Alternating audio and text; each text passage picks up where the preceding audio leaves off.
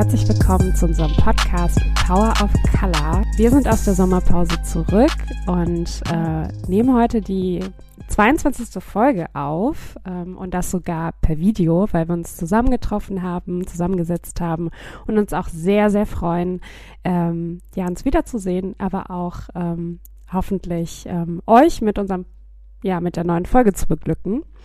Ähm, wir hoffen, dass ihr die Sommerpause sehr, sehr gut überstanden habt. Äh, zwei von uns äh, werden aller Wahrscheinlichkeit nach ein bisschen eine verschnupfte Nase haben, weil wir leider erkältet sind. Ähm, sieht es uns nach. Ähm, wir hoffen, dass ihr aber gesund seid. Und ähm, loslegen wir mit dem Thema Winnetou. Und zwar ähm, ist vor kurzer Zeit ähm, tatsächlich rausgekommen, dass der Ravensburger Verlag die Bücher zum Winnetou nicht mehr verlegen möchte. Ähm, und ähm, zeitgleich kam auch heraus, dass die ARD die Filme tatsächlich nicht mehr ausstrahlen möchte. Die ARD ähm, hat gesagt, dass das nicht aus Cancel-Gründen sozusagen, ähm, aus Gründen des Rassismus sozusagen ist, sondern dass sie da keine Rechte mehr äh, für haben für die Filme und dass aber der ZDF aller Wahrscheinlichkeit nach dann ab nächstem Jahr die Filme wieder ausstrahlen wird. Und dadurch hat sich dann eben wieder die Rassismusdebatte ähm, über die Winnetou-Filme, aber auch über die Bücher halt ähm, losgetreten in den sozialen Netzwerken. Und ähm, da kamen dann auch sehr, sehr viele Leute, Personen des öffentlichen Lebens ähm, zu Wort, unter anderem auch PolitikerInnen, ja, überwiegend auch weiß, ne? Also die sind auch überwiegend weiß, äh, weiße PolitikerInnen und ähm, Personen gewesen und äh, die halt sagen, ja, das gehört zur ähm, tatsächlich zur Kindheit dazu. Man hat eine emotionale, emotionale Verbindung zu Winnetou, weil das irgendwie der äh, Kindheitsheld war oder auch die erste Liebe und dass es an sich auch ähm, von den Kinderbüchern her ja zur Kindheit gehört, aber auch den, äh, als Grundlage für, für die eigenen Kinder sozusagen auch, also fürs Aufwachsen dient. Ja, erstmal erstmal cool, dass wir, ich glaube, seit seit Corona ausgebrochen ist eigentlich. Da haben wir noch mal eine Folge in Präsenz aufgenommen. Aber dann haben wir alles digital gemacht. Das heißt, für uns auch irgendwie eine Premiere, wenn man so will, uns sozusagen für die Folge in echt zu treffen und äh, auch noch Videoaufnahmen zu machen. Ein bisschen ungewohnt hier mit dem Equipment. Äh, ja. Also genau, man sieht es jetzt nicht im Hintergrund, aber vielleicht habe ich ein bisschen übertrieben äh, mit, mit dem Equipment, was ich mitgebracht habe. Aber hey, besser zu, zu viel als zu wenig. Genau, äh, wir haben interessanterweise über den Sommer gab es einige Debatten, äh, die irgendwie, würde ich sagen, so popkultureller Natur sind, die einige Aufreger erzeugt haben und Diskussionsstoff und für uns eben auch heute in der Folge. Und äh, Winnetou wäre so die erste äh, das erste Thema, was wir da besprechen. Ähm, und ehrlich gesagt, ich kenne bei Winnetou die Bü Bücher nicht, muss ich mhm. ehrlich zugeben. Ich kenne nur die Filme. Äh, aber Cindy, ich weiß, dass du die Bücher kennst. Und vielleicht fangen wir mit den Büchern an und reden dann über den Film. Äh, genau, deswegen, wenn du Bock hast, fang mal an. Ich habe eigentlich keinen Bock. ähm, und Anmerkung, ein bisschen übertrieben, Leute. Mein Wohnzimmer sieht aus wie ein Studio bei Jamie Sex Topmodel. Marcel hat ein Bestellproblem. Aber wir hoffen, dass die Qualität im Video und in der Audio super sind. Ähm, das muss zumindest rauskommen. Ähm, ja, Karl-May-Bücher. Also ich habe nicht alle gelesen. Ich habe im Zuge von einem Seminar in der Uni ein Buch gelesen und da muss ich auch ehrlich sagen, habe ich ein paar Seiten übersprungen weil die einfach so scheiße langweilig waren. Ähm, und vor allem ist es halt auch wieder, na, wir haben schon mal drüber gesprochen, in einem Kurs zu sitzen und sich da rassistische Narrativen immer wieder durchzulesen, ähm, als betroffene Person ist halt einfach nicht so cool. Ähm, wir haben die Bücher teilweise aber auch ähm, auf rassismuskritischen äh, oder auf rassismuskritischer Ebene halt gelesen, deshalb war das ganz okay. Ähm, ja, es Ding ist halt, ich weiß nicht, wer die Filme geguckt hat oder die Bücher gelesen hat, aber es geht da halt um ähm, einen weißen Dude, der ähm, eine indigene Bevölkerung aufsucht und äh, ja, mit den, mit den Kapiteln eigentlich merkt, wie toll diese Leute sind und dass er gern zu denen gehören würde ähm, und dass man viel von denen lernen kann. Man muss halt auch sagen, dass Karl May wirklich für seine Zeit versucht hat, so wenig Rassismus mit einzubringen, wie er konnte. Also er hat halt auch bestimmte äh, Bevölkerungsgruppen oder Ethnien halt anders besetzt, als es damals gemacht wurde. kommt aber natürlich nicht aus diesen rassistischen und kolonialen Denken raus. Also Produkt seiner Zeit auf jeden Fall. Ähm, also auch, dass er halt irgendwie über, über Seiten weg derjenige ist, der halt irgendwie den Leuten dort hilft, auf die richtige Sprünge zu kommen oder Sachen halt ähm, hinzubekommen, die die alleine anscheinend nicht lösen würden. Also er ist halt natürlich dieser White Savior-Typ. Ähm, ja, also ist halt schwierig auf verschiedenen Ebenen. Ich verstehe halt, warum Leute damals das irgendwie cool fanden und das, also auch sich die Filme angeguckt haben. Es hat natürlich viel mit Kindheit zu tun, ist ja auch das gleiche wie bei Pippi Langstrumpf oder Ariel, da, dazu kommen wir später. Ähm, was mir aber unverständlich ist, ist halt wirklich diese Neuauflagen an Büchern, die immer wieder rauskommen.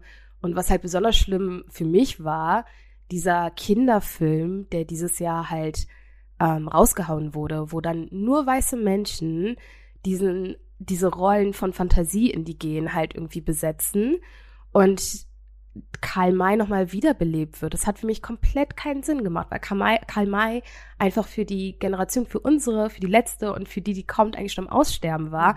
Und dann belebt man halt so eine rassistische äh, Debatte oder so einen rassistischen Film wieder auf, ohne darüber nachzudenken, was es für Auswirkungen haben könnte und vor allem auch einfach tone-deaf bis zum geht nicht mehr, wenn man halt anguckt, was für Debatten in den letzten drei Jahren geführt wurden und dann halt nach zweieinhalb Jahren oder nach drei Jahren so einen Film rauszuhauen, ähm, ist schon richtig krass. Also so viel zu den Büchern vielleicht und warum es problematisch ist, dass die heute irgendwie nochmal an Kinder gebracht werden sollen. Ähm, aber ja, was, was denkt ihr darüber als Melis? Was hältst du davon? Kindheitserinnerung und Winnie Pooh. Genau, also ähm, ich muss auch gestehen, dass ich die Bücher auch nicht gelesen habe und ähm, um ehrlich zu sein, auch keinen Bezug zu den Filmen habe, so, weil kulturell haben mich andere Dinge wie die große Pause zum Beispiel, also Zeichentrickfilme. ich weiß, dass hier auch äh, Liebhaberinnen am Tisch sitzen. Ähm, genau, von Spinelli unter anderem.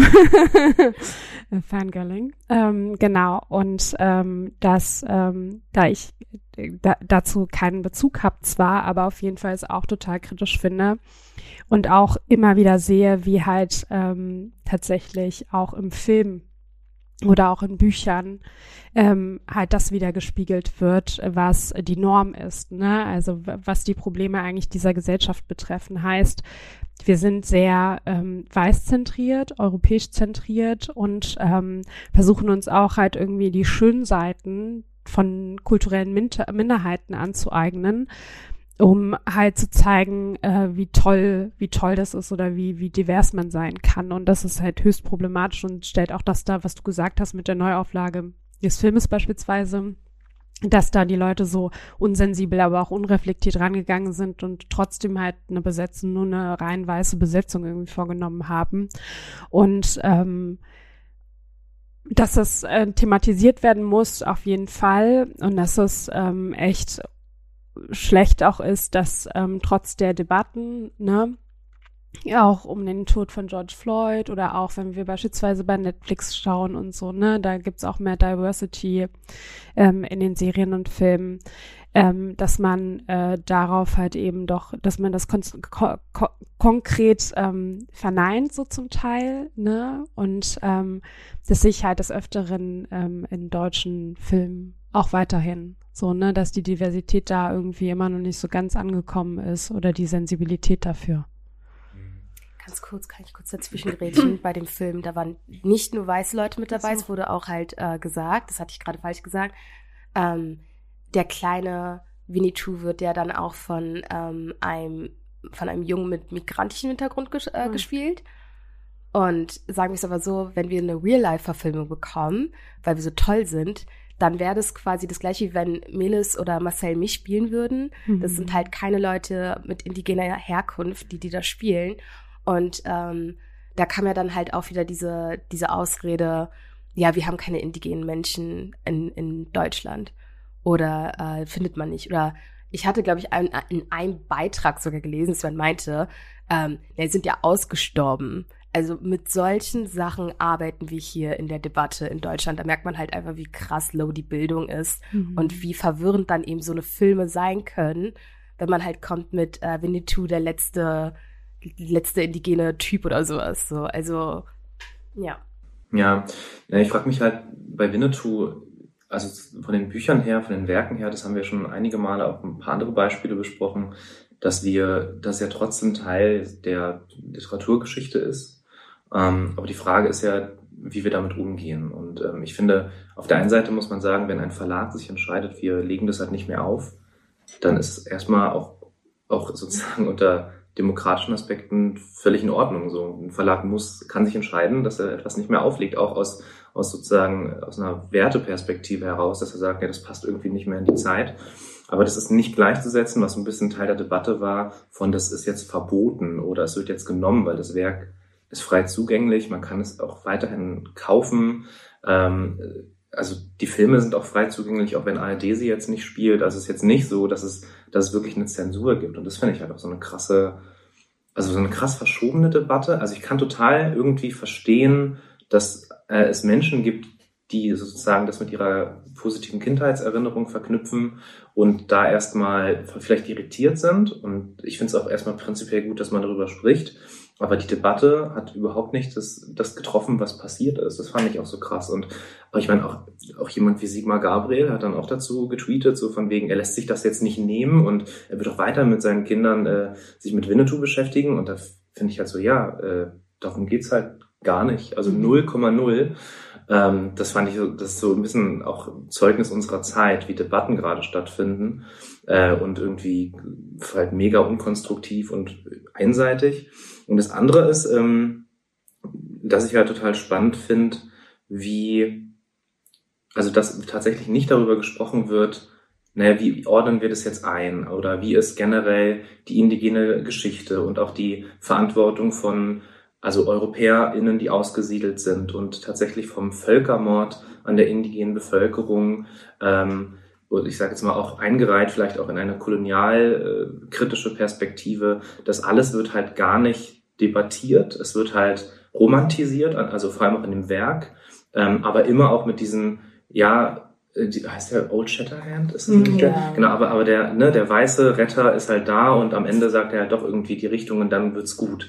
Und das ist halt schon so, ich finde, wir haben ja einige Lebensbereiche, insbesondere im, im kulturellen, popkulturellen Bereich, wo wir, ähm, ja, wo wir auch mit Medien, Texten, Werken zu tun haben, die vielleicht jetzt nicht immer alle äh, super sind, sag ich mal, aber das gehört irgendwie auch zum Leben dazu. Also ich höre zum Beispiel unglaublich gerne Rap und ich, wenn ich jetzt nur mit der Brille oder mit dem Ohr hören würde, so ich höre jetzt nur was äh, weißt du, hundertprozentig überhaupt äh, korrekt ist, dann würde ich halt kein Rap mehr hören. So, aber die Frage ist ja so ein bisschen, wie man an so eine kritische Rezeption kommt. Äh, wir hatten das ja auch, wie gesagt, bei Pippi Langstrumpf und da gibt es ja auch kritische Ausgaben und trotzdem gibt es Pippi Langstrumpf. Und ich finde ähm, an dem Thema so schade, dass diese Debatte nicht geführt wird, nicht ob Winnetou äh, sozusagen noch eine Rolle spielen soll, sondern wie wir damit umgehen. Und ähm, ja, das ist äh, das finde ich irgendwie bedauerlich an dem Punkt. Ich will nur zeigen, also wie es richtig gehen kann oder also wie man halt so indigene Bevölkerung besser darstellen kann. Und nicht perfekt, aber Yakari, also ich weiß nicht, ob ihr Yakari, du wahrscheinlich nicht, Marcel, du bist alt. Was Melis, ist Yakari? Du. Yakari ist so eine, okay, ich muss ausholen. Also, das ist so eine Kika-Sendung und ich glaube, das wurde von einem Franzosen halt äh, gemacht, der tatsächlich kein ähm, Teil oder keine indigene Herkunft hat.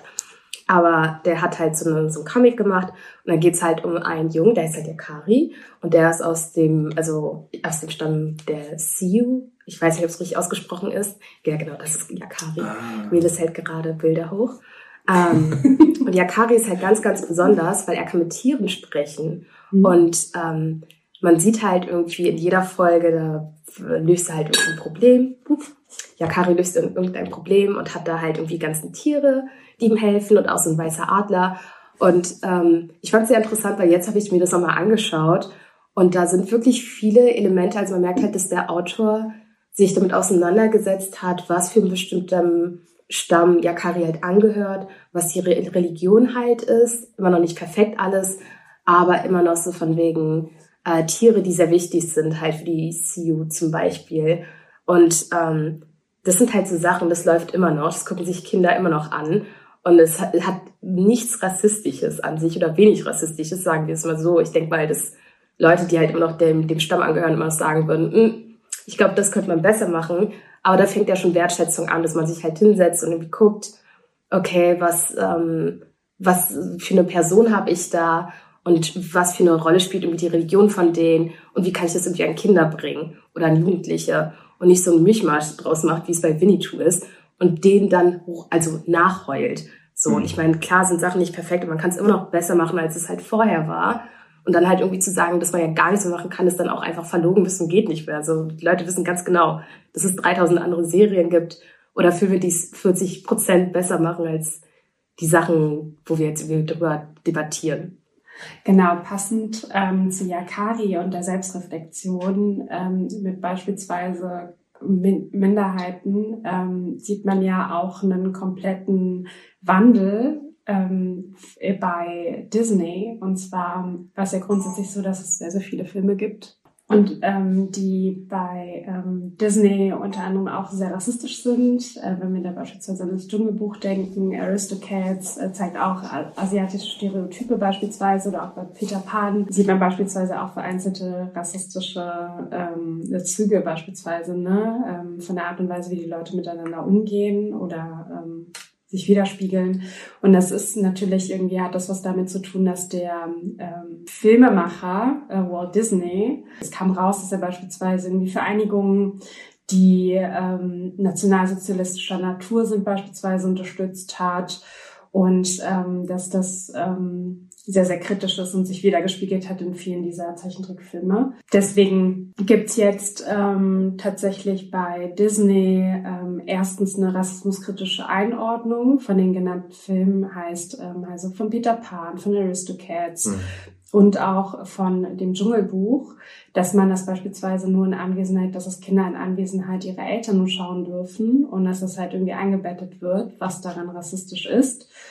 Darüber hinaus sind wir auch in der Filmelandschaft bei Disney. Star Wars gehört ja beispielsweise dazu, ne, dass da Sturmtruppler ähm, auch diverser sind. Ne? Also nicht nur weiß, sondern Black People, BIPOCs grundsätzlich vertreten sind. Ich muss sagen, ich, ich liebe ja Disney-Filme schon immer. Ähm, und ich habe natürlich erst später gecheckt, was auch problematisch ist an so Darstellungen wie habe zum Beispiel Mulan total geliebt, mhm. äh, bei etlich mal äh, asiatische Perspektive, mhm. aber oder oder auch äh, König der Löwen. Ähm, und da ist ja weniger die Frage, wer gecastet wird, weil was waren ja damals alles Comicfilme, sondern tatsächlich die Frage der auch der Synchronsprecher natürlich eine ganz große Rolle spielt, mhm. aber auch die der Darstellung, weil die sind uns Pocahontas vor Augen führen, haben wir eine ähnliche äh, einen ähnlichen Blickwinkel wie bei Winnetou eigentlich. Also mhm. im Grunde genommen ist Pocahontas halt eine Liebesgeschichte aber der Strang ist der gleiche wie bei Winnetou. Also ähm, wobei natürlich äh, Pocahontas da noch mal mehr Raum vielleicht eingeräumt wird als als Person. Äh, aber ich finde schon, dass am Ende des Tages äh, geht's halt nicht ohne ähm, auch diese weiße Perspektive da drin und ähm, das ist natürlich schon massiv kritisch zu sehen und gleichzeitig finde ich halt total cool, zum Beispiel in der Neuverfilmung von König der Löwen wurde halt äh, total drauf geachtet, wie der äh, also Synchronsprecher in Cast aufgestellt ist oder auch ähm, bei Mulan wurde zumindest, ich meine, das kann man auch wieder sozusagen aus einer anderen Perspektive kritisch sehen, aber es wurde eben auch mit China zusammengearbeitet bei der Neuverfilmung von Mulan.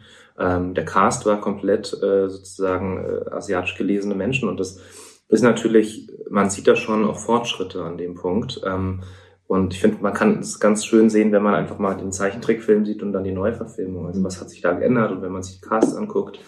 Ähm, genau, als Kind ist mir das tatsächlich jetzt nicht so aufgefallen.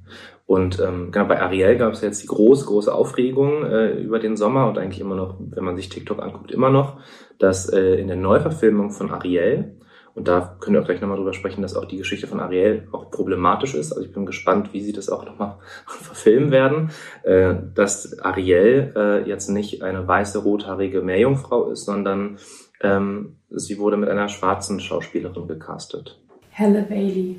Genau. Okay. Ich muss gleich nochmal klarstellen mit Pocahontas.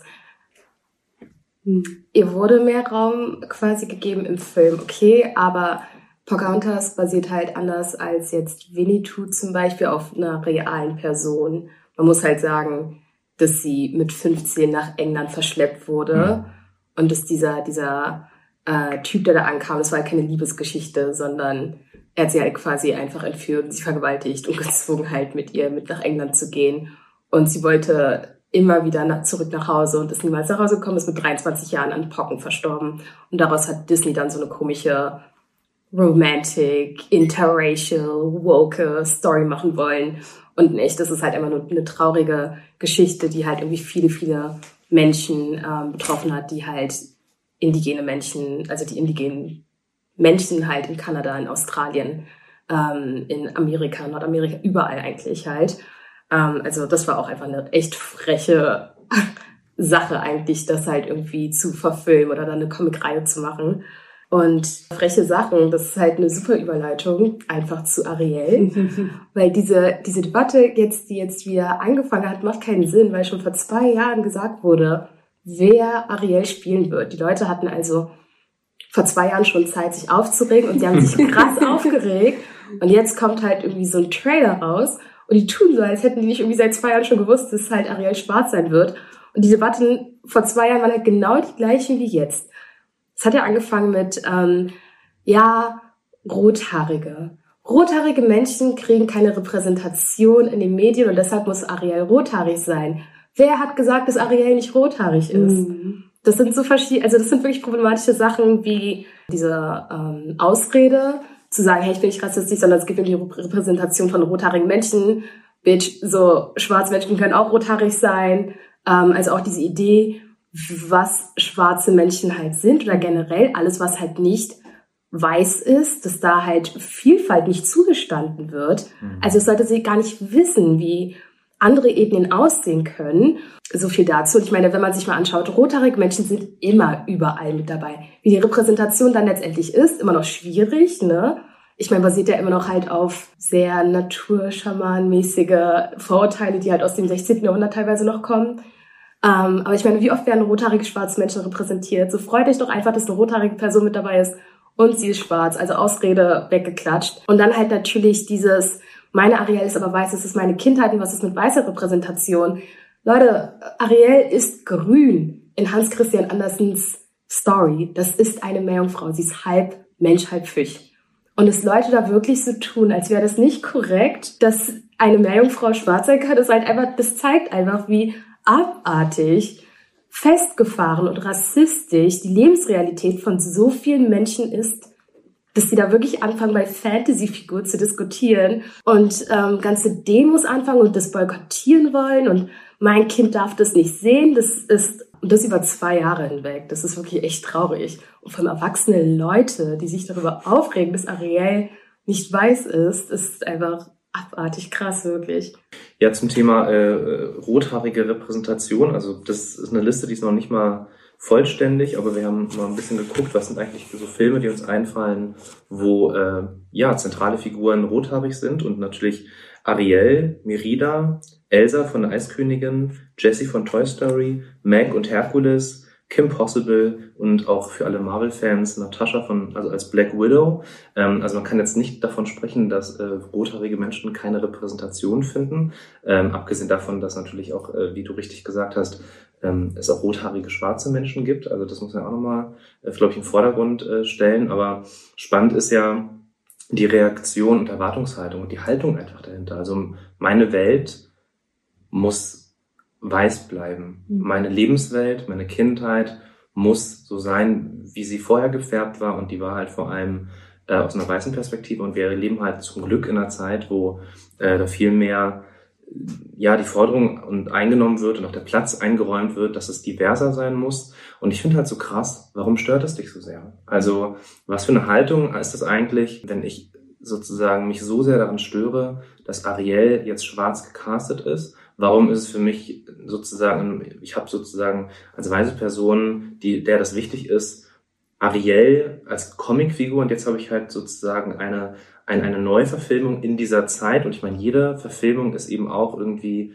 Werk ihrer Zeit. Da ist schon interessant, äh, also zu sehen, wie Leute da reagieren und wie, ähm, dass sie aber auch in dem Moment gar nicht merken, es ist auch eine rassistisch gefärbte Reaktion. Also wenn ich ein Problem damit habe, dass Ariel schwarz ist und ähm, dass, dass sozusagen People of Color und, und Black People einen Platz bekommen äh, in, in dieser Branche, in der, in, in der Lebenswelt, dann äh, ist es eigentlich nichts anderes als äh, die Erwartungshaltung, nee, das muss weiter so bleiben, wie ich es kenne. Und äh, wie ich es kenne, ist halt weiß in, in einer heterogenen Welt. Und das ist halt schon äh, krass. Und vielleicht mal um die andere Seite äh, auch mal zu beleuchten, was total sweet ist äh, und total, wo man auch merkt, wie was für eine Bedeutung das auch hat, ähm, dass mehr schwarze Repräsentation eben auch stattfindet, sind ja die vielen süßen Videos, die man bei TikTok so gesehen hat, wenn vor allem ähm, Kinder auf den Trailer reagiert haben und da erst gecheckt haben,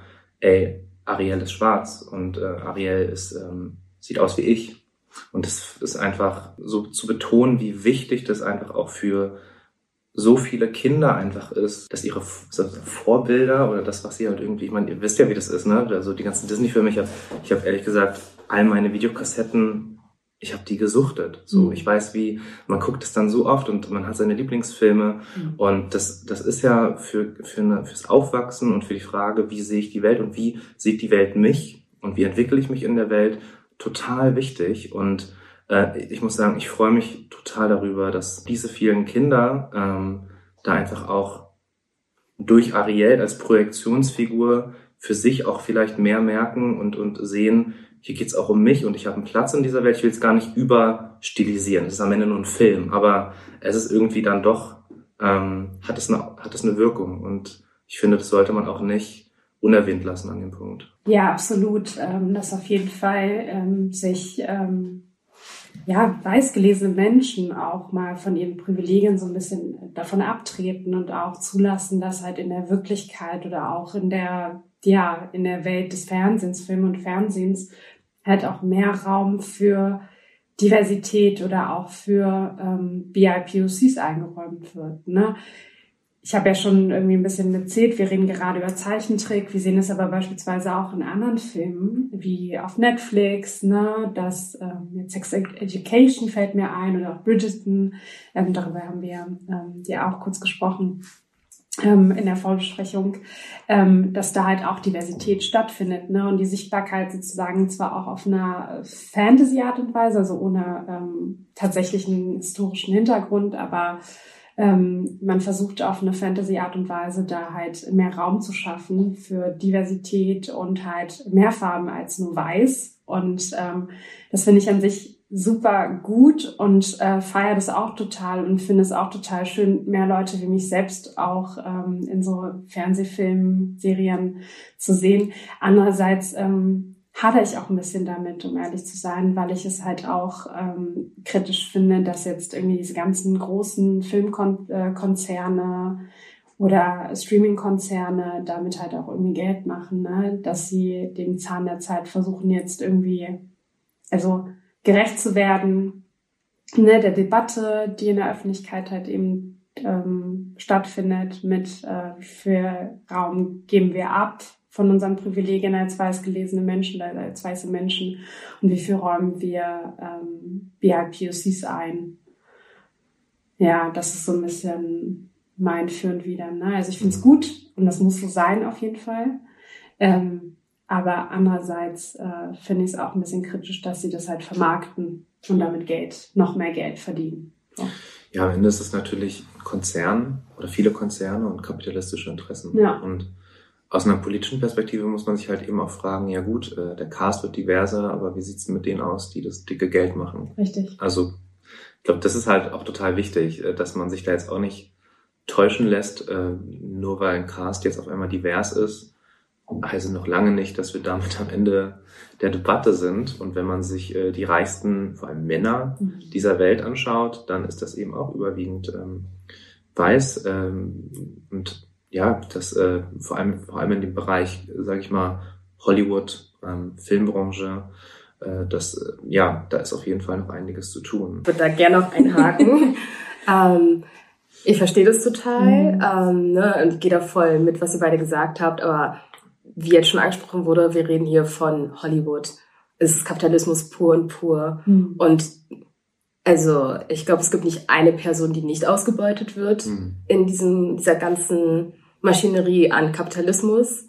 Ähm, die Frage ist ja nur so von wegen, wie kann man halt davon auch profitieren?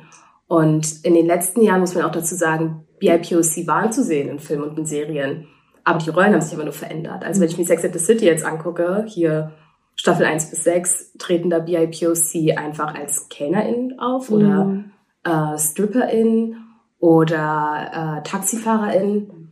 So, und ähm, oder auch in Ariel, es gab ja auch ein Musical. Mhm. Da gab es auch eine schwarze Person in den Hauptrollen. Es war aber dann halt Ursula, die böse, sehr problematisch besetzte Gegenfigur von Ariel. Mhm. Also, ne, das ist halt so die Frage dann einfach, also ich verstehe es total, wenn ich, also wenn ich Hollywood irgendwie umkippen könnte, ich würde es machen. Ähm, aber dann geht's ja halt in diesem System darum, dass BIPOC halt eben auch ihre, ihren Platz bekommt, halt auch gut bezahlt werden. Mhm. Ja. Also, ne, auch wenn es halt eine super kapitalistische Denkweise ist, aber es ist halt so diese Ebene, in der halt diese Filme entstehen und diese Serien. Und da ist es dann schon so ein Riesenschritt, finde ich, wenn halt irgendwie ähm, auch Prinzessinnen halt BIPOC sein können. Oder ähm, ja, halt äh, ostasiatische Frauen nicht nur als Prostituierte oder sowas mhm. auftreten oder als äh, Putzleute bei Desperate Housewives oder so. Mhm. Ja, voll. Also dass ähm, auf jeden Fall BIPOCs auch ähm, ja positive Rolle, Rollen bekommen, ne? um das zusammenzufassen, was du jetzt so ein bisschen ähm, skizziert hast, ne? Und nicht nur diese Stereotypen, ähm, für die wir eigentlich immer schlecht gemacht werden oder diffamiert werden oder auch ähm, vereinheitlicht werden, ne? So von wegen, ihr seid alle so. Und das ist halt wichtig, mehr Perspektiven, aber auch mehr positive Beispiele zu nennen aus der Wirklichkeit. Ja, oder einfach nur ähm, BPOCs können auch Rollen spielen. Mhm. Und zwar einfach ganz normal die Figur, die auch Weiße spielen können. Ja. Also es ist äh, vielleicht die Brücke zu äh, Rings of Power, das ist die äh, Herr der Ringe-Serie, die jetzt auf äh, Amazon läuft, glaube ich. Ähm, und das ist so die Vorgeschichte von Herr der Ringe also von, von den Büchern. Und da ist halt auch ein sehr diverser Cast. Also wir haben äh, die POCs, die Elben sind, Zwerge, Menschen, Hobbits. Und wer die, kennt ihr die Herr der Ringe-Filme eigentlich? Ja, ja ne? Genau. Äh, und da ist ja alles komplett, ist ja alles komplett weiß, zumindest diese, ähm, diese westliche Welt, mhm. die um Freiheit kämpft gegen äh, Sauron und Saruman und, und äh, Frodo den Ring zerstören muss. Äh, und alle, die sozusagen... so unwichtige Info. Ja, nee. genau, und alle, die vielleicht äh, sozusagen böse sind, äh, Orks, die Horden aus dem Osten, die sind dann tendenziell eher dunkel dargestellt. Mhm.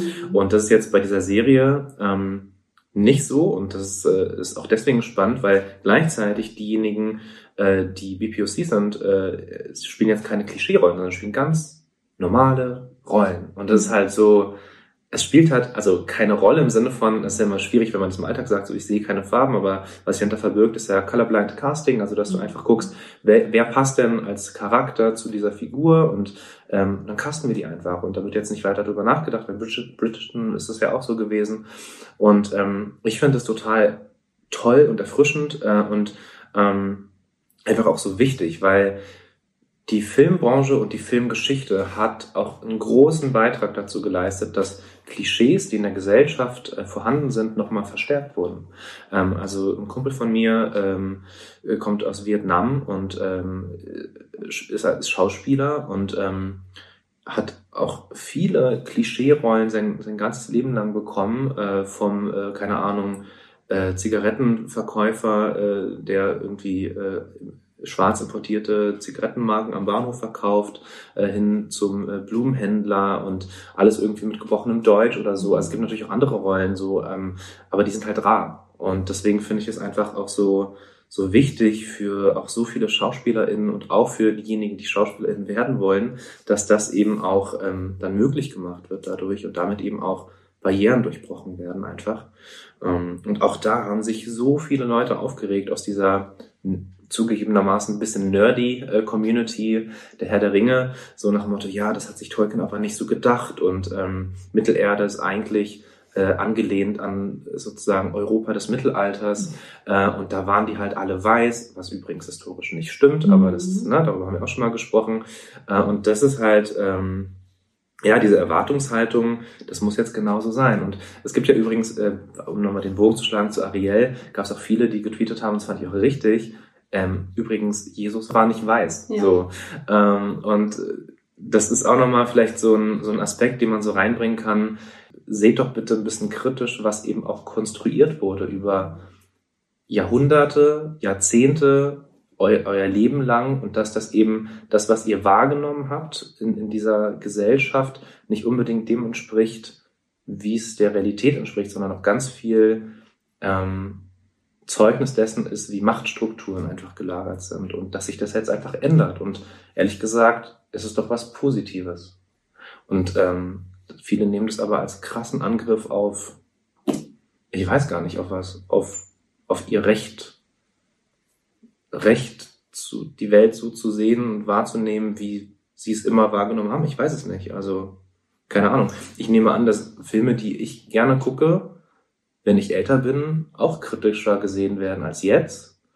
Ich meine, allein die James Bond-Debatte, vielleicht auch nochmal, um mal wegzugehen von, äh, von BPOC-Perspektive, auch da ist ja auch eine super, super kritisch zu sehende also Geschichte, aber wahrscheinlich wird James Bond noch ein paar Mal aufgelegt werden, aber sich auch, und das sieht man jetzt vielleicht auch so ein bisschen, mhm. sich auch verändern werden. Äh, und da irgendwann, hoffentlich, wird James Bond eine Frau sein oder mhm. schwarz sein und why not? Also ich meine, äh, vielleicht nur ein Satz. Ähm, ich habe ja Geschichte studiert und äh, ich hatte ein total spannendes Seminar zu ähm, antiken Verfilmungen, also Gladiator oder ähm, was gab es noch? Ähm, Troja. Genau, 15. Troja. Ja, es gab ja so eine 300. Mhm. So, es gab ja eine ganze, äh, ja, gab ja so zwei große Epochen äh, oder zwei große Zeiten, wo so antike, antiken Filme total in waren.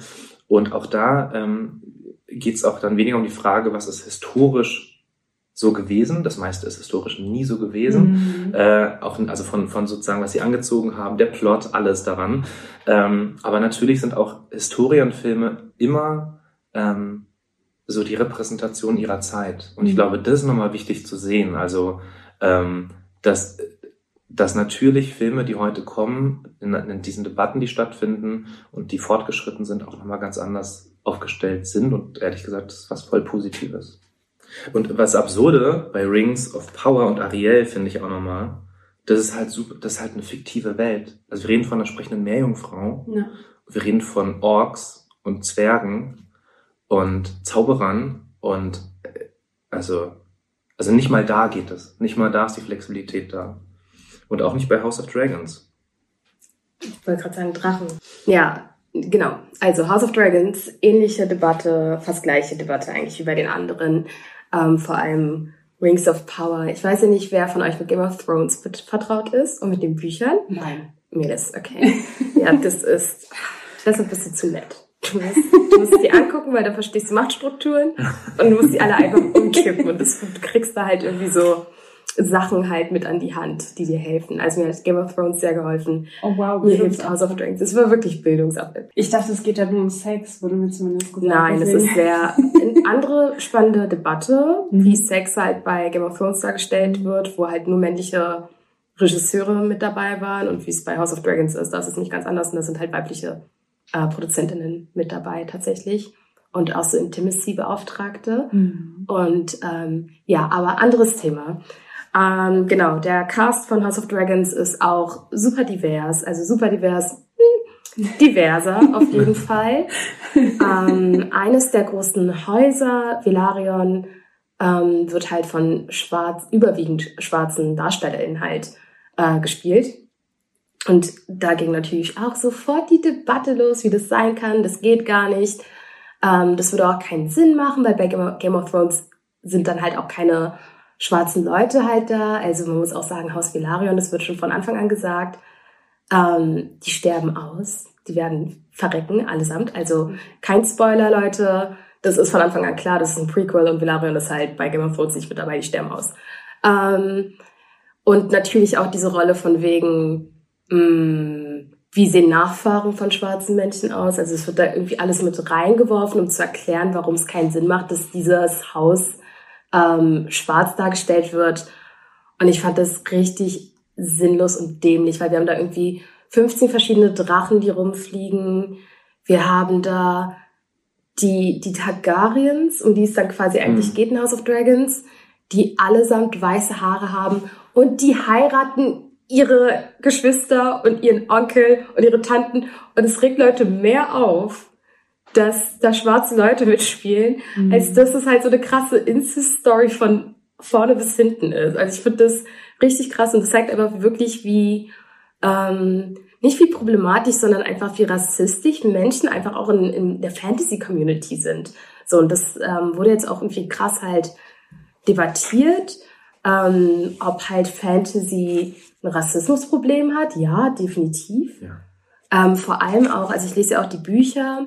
Ähm, es war ja auch so ein Kritikpunkt, dass halt irgendwie in, in den Büchern nicht explizit gesagt wurde, dass ähm, die Leute halt schwarz sind muss auch nicht gemacht werden, weil George R. R. Martin ist so ein 900-jähriger Autor, der alle Menschen so ziemlich weiß geschrieben hat, aber auch als Produzent mitsitzt in der Serie und das abgenickt hat, dass da irgendwie BIPOC mit reinkommen, ähm, weil er auch eingesehen hat, dass da halt irgendwie ein Wandel mit reinkommen muss. Und das haben auch viele AutorInnen tatsächlich gesagt, die halt auch Fantasy-Bücher schreiben, dass sie irgendwie beim Anfang vor 20, 30 Jahren natürlich einen ganz anderen Blickwinkel hatten als jetzt heute und dass es Sinn macht, dass jetzt, also es gibt schwarze Leute in Game of Thrones, auch in den Büchern von vor 30 Jahren.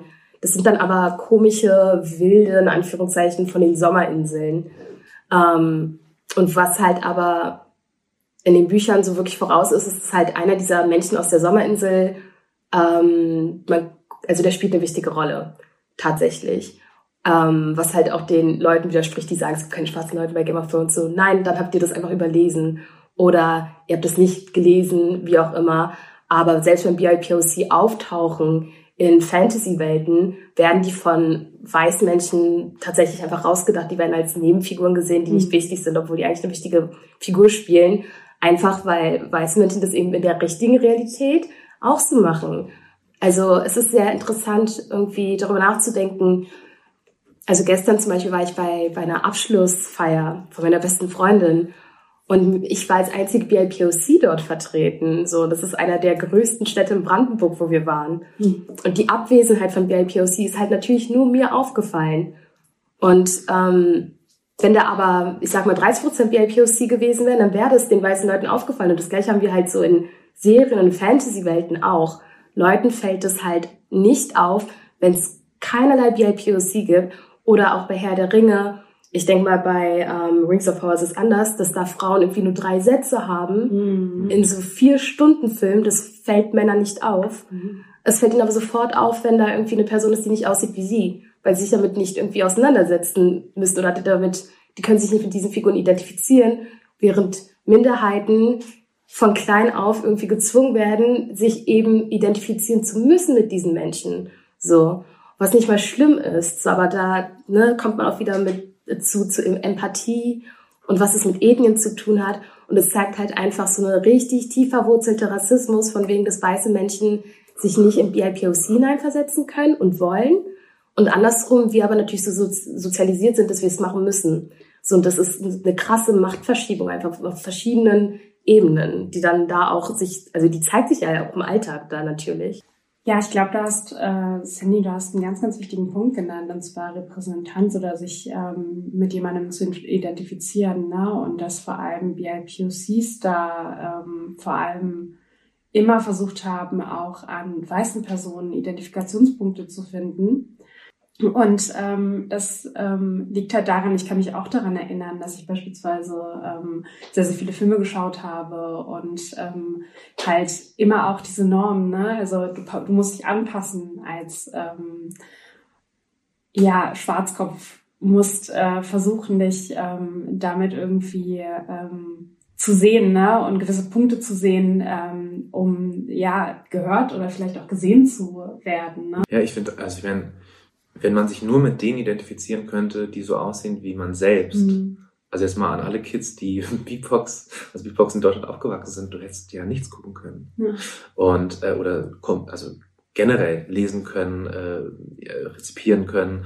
Und ähm, natürlich, ich, also mir fallen so viele weiße Hauptcharaktere äh, oder Figuren ein, mit denen ich mich wunderbar identifizieren konnte. Und das vielleicht auch noch so als Perspektivwechsel. Warum ist es für dich als weiß gelesener Mensch so ein Problem, dich mit jemandem zu identifizieren, der schwarz ist oder People of Color. Also, und das, was dich, dich daran stört, da musst du rein und also, dich fragen, ob du nicht da tatsächlich rassistische Denkmuster hast. Also ich finde es auch so ein bisschen, nimm mal zurück zu diesem Tweet von Sigmar Gabriel, der bei Winnetou gesagt hat, ja, ich lasse mir das nicht nehmen, ich werde das mit meinen Kindern trotzdem weiterschauen. Und, da hat er, glaube ich, auch gesagt, ich bin kein Rassist, ich bin da völlig frei von. So. Und das halt so, es geht nicht darum, ob jemand gleich als Rassist gelabelt wird. Es geht um diese Selbstkritik und, und die Reflexion. Ja, wir leben in einer rassistisch geprägten Geschichte, Kultur, Gesellschaft. Ähm, und wir alle sind nicht frei davon. Und ähm, wenn du sozusagen als weißer Mensch dieser Mehrheitsgesellschaft hier sozusagen aufgewachsen bist, dann bist, ist, bist du auch sozusagen nicht frei davon, weil alles so ausgerichtet ist darauf. Und das finde ich halt so krass, dieses, so, was ist da ein fucking Problem, ähm, wenn, wenn sozusagen Hauptfiguren einfach das darstellen, wie die Gesellschaft mittlerweile aufgestellt ist und ähm, ja, das ist halt, das das ist so dieser, das ist der interessante Punkt. Und da ist ja auch dieser Vorwurf, ja, aber ähm, das ist ja alles nur Identitätspolitik. Mhm. Ihr, ihr, wollt hier was darstellen, ihr wollt es wegnehmen und das ist äh, nicht natürlich oder das gehört nicht hier dazu. Und das finde ich halt auch so krass, ne? Und ihr, ihr wollt uns canceln. Also das mhm. ist ja mhm. auch so dieses, nein, darum geht's überhaupt nicht, sondern es geht wirklich nur darum, dass, ähm, dass Diversität sichtbar gemacht wird und, und das sozusagen nicht klischeebehaftet. Und das fand ich halt so krass, dass man da auch nochmal diese Linie klar machen muss zwischen, es geht nicht darum, dass jetzt alle rassistisch sind, die Winnetou toll finden. Es geht, wie am Anfang gesagt, einfach um die Frage, wie man das rezipiert, wie man sich damit auseinandersetzt, wie man sich vielleicht auch öffnet oder kritischer ist. Und ähm, es geht nicht darum, das zu erzwingen. Bei TikTok gibt es zum Beispiel auch so, so einen Trend, dass so, äh, so ein Sound, äh, der immer wieder genommen wird, wo so ein bisschen unterschwellig kritisiert wird, dass bei Netflix ähm, alle queer und gay sind. Und das fände ich auch so, ey Leute, so, also abgesehen davon, dass es nicht stimmt, aber ja, Netflix hat in den Produktionen legt einen großen Stellenwert darauf mhm. und ähm, ich finde das super, super wichtig, mhm. ähm, dass sozusagen Minderheiten auch sichtbar gemacht werden. Aber der Unterton ist so ein bisschen, ja, die Minderheiten, äh, dem wird so viel Raum gegeben, dass die, dass wir als Mehrheit gar nicht mehr sichtbar sind. Und das finde ich halt schon, schon krass. Also wenn man das mal durchdenkt, was das eigentlich für eine Denke ist, dann ist das, ähm, dann ist es im höchsten Maße zumindest die Akzeptanz von Diskriminierung. Genau, und eher auch das Problem, dass ähm, unter Mehrheit halt eben, ähm, wie du eigentlich schon bei einem äh, früheren Punkt äh, in diesem Gespräch, in unserem Gespräch gesagt hast, halt ähm, heteronormativ ist. Ne? Also alle sind gleich, die dieser Mehrheit irgendwie angehören. Und das stimmt ja auch nicht. Ne? Wir sind alle, wir leben in einer pluralistischen Gesellschaft. Wir ähm, sehen tagtäglich halt nicht nur weiße Menschen, sondern diverse Menschen und ähm, kennen auch viele aus unserem Freundinnenkreis vielleicht, ne? weil wir in den Austausch weil es zu unserer Realität und auch zur Realität dieser Gesellschaft gehört. Und ähm, die sollte halt repräsentiert sein. Ähm, beispielsweise halt ähm, BIPOCs oder auch anderen ähm, Lebenswirklichkeiten mehr Raum gibt. Ne? Und äh, natürlich bedeutet es dann, ähm, dass man sich kritisch damit auseinandersetzen soll warum oder muss, äh, warum man jetzt ähm, eben ja einen Film guckt, der vielleicht ne, oder liebt über alles, auch mit dem er aufgewachsen ist, zum Beispiel der sexistisch ist oder sexistisch Denkmuster halt irgendwie äh, zementiert oder halt auch eben rassistisch ist. Und ähm, es geht ja nicht darum, dass man jemandem was wegnehmen will. Und ähm, das ist halt, glaube ich, immer so ein bisschen das Problem, dass alle denken, man nimmt sich was weg, was äh, emotional halt einen hohen Stellenwert hat. Ja. Ja, ich meine, Gleichstellung ist ja auch immer damit, also der Prozess der Gleichstellung in einer ungleichen Welt, natürlich ist er damit verbunden, dass diejenigen, die die Machtstrukturen haben müssen, halt abgeben lernen. Aber es das heißt ja nicht, dass man ihnen alles wegnimmt, sondern es das heißt, dass sozusagen die, die jetzt nicht auf gleicher Höhe sind, eben auch ihren Platz bekommen. Und ich meine, mhm. wir sind an dem Prozess auch noch lange nicht fertig. Also wenn wir mal darüber reden, wie ist eigentlich die Repräsentanz von Menschen mit Behinderungen ja. in, in Filmen, also kannst du ja auch sagen, also eigentlich nicht vorhanden und werden auch mega klischeebehaftet. Ja. Ähm, und gleichzeitig sind auch mehr, also der Anteil von Menschen mit Behinderungen in, in der Gesellschaft ist auch enorm. So und also ich will damit sagen, wenn man das mal durchdenkt, dann äh, haben wir da immer noch eine große Kluft. Ja, ich will dazu auch mal sagen, ähm, ich finde es ganz interessant. Ich hatte mit Freundinnen eine Debatte über ähm, Filmlandschaft mhm. und wie es halt mit Diversität aussieht. Und natürlich waren wir uns alle halt irgendwie so einig, ist halt sehr weiß. Ähm, Und ich hatte, glaube ich, mal auch, also verschiedensten Leuten schon irgendwie echt gute Tipps gegeben, was man sich auf Netflix angucken kann, ähm, die sich bis heute nicht angeguckt haben, mhm. ohne halt irgendwie einen Vorwurf zu machen. Aber das sind meistens dann Filme gewesen, wo die Charaktere, die Hauptcharaktere BIPOC waren. Mhm. Und das dann einfach komplett bei denen runtergefallen ist. Und dann aber immer kam, ich weiß nicht mehr, was ich gucken soll, ich finde halt nichts. Und ich dachte nur so, okay, ich sage jetzt mal nichts dazu. Ähm, aber während dieser Debatte haben wir auch darüber gesprochen, dass wenn man sich ja ähm, so Filme von Spike Lee zum Beispiel anschaut, mhm. der halt eigentlich nur BIPOC castet, dass es ja auch doof ist, weil dann sind da zum Beispiel keine weißen Menschen. Und ne, das war so, ja, braucht man auch, kam dann immer. Aber ähm, es wäre doch schön halt, wenn man so eine gute Mischung einfach hätte. Und ich war halt so komplett, ja, nein, noch nicht. ähm, weil lasst doch einfach BIPOC auch ihre drei Prozent ähm, Feel Good oder Safe Spaces, mhm. die man sonst nirgendwo hat. Weil wie gesagt, sobald man zum Beispiel, sobald wir aus Berlin rausfahren, sind wir die einzigen BIPOC weit und breit. Lasst uns doch unsere Netflix Safe Spaces, wo irgendwie vielleicht eine weiße Person auftaucht, ähm, weil wir sowieso jeden Tag gezwungen werden, uns digital, aber auch im realen Leben mit der weißen Mehrheitsgesellschaft und ihren Normen halt auseinanderzusetzen. Und das fand ich an der Stelle schon echt frech. Mhm. So, dass es nicht überging in so, oh ja, okay, ähm, Filme, wo kaum weiße Menschen sind, total, verstehe ich, braucht mhm. man. Mhm. Ähm, vor allem, weil es ja auch amerikanische Filme sind, also ne, US-amerikanische Filme, muss man auch dazu sagen, so weil anders als hier teilweise, mhm. was das für einen Stellenwert hat. Mhm. Ähm, sondern da war auf einmal ja, wir brauchen eine gesunde Mitte. So, wir scheißen auf eure gesunde Mitte jetzt gerade tatsächlich, äh, weil jetzt kommen super geile Filme. And no, just no white people, please. And that's fine. So, es gibt 97 andere, also 97 Prozent andere Filme, die wieder nur weiße Menschen haben. Und wir gehen da auch mit und wir gucken uns die an. Wir gucken uns die im Kino an und wir reden darüber. So gönnt uns auch unseren Place einfach. Man muss nochmal betonen, dass die Debatten, die wir jetzt führen, sind tatsächlich äh, aus dem sozusagen aus einer US-Perspektive hier äh, sozusagen verstärkt mhm. äh, nach Europa gespült und vielleicht auch sozusagen aus einer britischen, weiß ich jetzt nicht, ob das da auch mehr die Rolle, also wenn man jetzt James Bond Film anguckt, dann ist ja auch so eine Bewegung drin. Aber wenn man sich mal den deutschen Filmmarkt, mhm. Branche anguckt, also da sollte man vielleicht nochmal eine eigene Folge äh, machen, aber das sieht ja ganz, ganz furchtbar aus. Also mhm. ähm, mal gucken, es wäre schön zu sehen, wenn, wenn diese, wenn dieser Schwung da auch nochmal Bewegung reinbringen würde.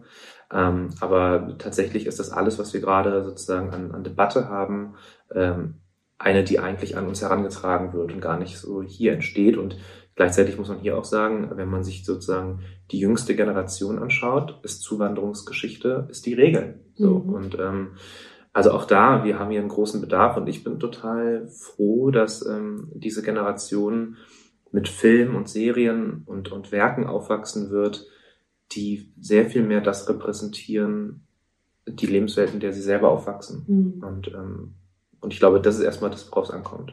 Genau. Also wir halten fest, äh, wir können auch zu diesem Thema sehr, sehr lange sprechen und ähm, viele, viele neue Aspekte finden. Aber eins lässt sich eigentlich gut zusammenfassen. Und zwar, ähm, dass es an sich gut ist, ähm, sich rassismuskritisch ähm, tatsächlich mit äh, den, ja, KindheitsheldInnen oder auch äh, Geschichten und Filmen auseinanderzusetzen und äh, tatsächlich auch damit okay zu sein ähm, und sich auch dafür einzusetzen, halt eben mehr Diversity, mehr Diversität in Filmen zu akzeptieren und auch zu zelebrieren, glaube ich, um tatsächlich die Wirklichkeit der Gesellschaft ähm, zu repräsentieren, aber auch ähm, den jungen Kindern, so, ne, die jetzt nicht nur weiß sind, auch die Möglichkeit der Identifikation zu geben und auch in einem viel sensibleren Raum groß zu werden,